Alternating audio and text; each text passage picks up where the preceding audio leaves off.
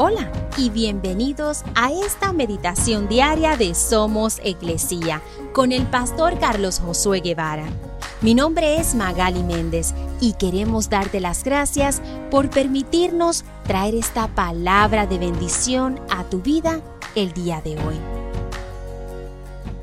Primera de Corintios 15:58 dice, Por lo tanto, mis amados hermanos, permanezcan fuertes y constantes Trabajen siempre para el Señor con entusiasmo, porque ustedes saben que nada de lo que hacen para el Señor es inútil.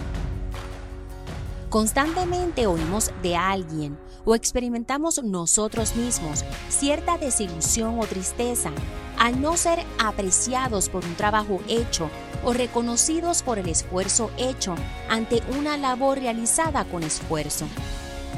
Y aunque en este mundo no siempre tendremos el agradecimiento o reconocimiento merecido de parte del hombre, sabemos que como hijos de Dios, nuestro Padre Celestial sí nos reconocerá y ve todo lo que hacemos para Él con alegría. Así que el día de hoy te animo a que sirvamos a Dios con entusiasmo. Y si te preguntas cómo trabajamos para el Señor, te animo a que pienses que eres un representante de Dios en donde estás. Así que todo lo que hagas, hazlo como para el Señor y hazlo con alegría, sabiendo que todo lo que hacemos para Él no es inútil.